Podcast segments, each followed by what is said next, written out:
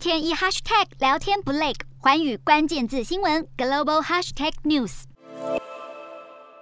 民众直击在临近乌克兰边境的白俄罗斯城市莫季里，疑似是正在转运俄军士兵的遗体。然而，一辆车身写着 V 字的卡车竟然就直接停在火车旁边作业，让当地居民表示遗体数量之多令人难以置信。甚至传出许多停尸间的冰库已经爆仓，只能够将遗体装箱，发出恶臭。乌克兰整理报跟报道，在临近基辅的城市哥斯托梅利，遍地是俄军士兵的遗体。兴奋的就像拿到新玩具的小孩，而接收俄罗斯军队的坦克让乌克兰士兵为之一振。有现场留下的物品，不难想象俄军是仓皇而逃。英国《每日邮报》更报道，隶属俄罗斯军事情报总局的格鲁什查克上尉在乌克兰南部的马利坡阵亡，当局已经为他私下举办盛大的军礼安葬。而《每日邮报》更统计，俄军至少已经在乌克兰折损了十二名的高阶军官。此外，根据十六号乌克兰发布的最新战报，敌军人员损失已达一万三千八百人，与俄罗斯当局公布的不到五百人相去甚远。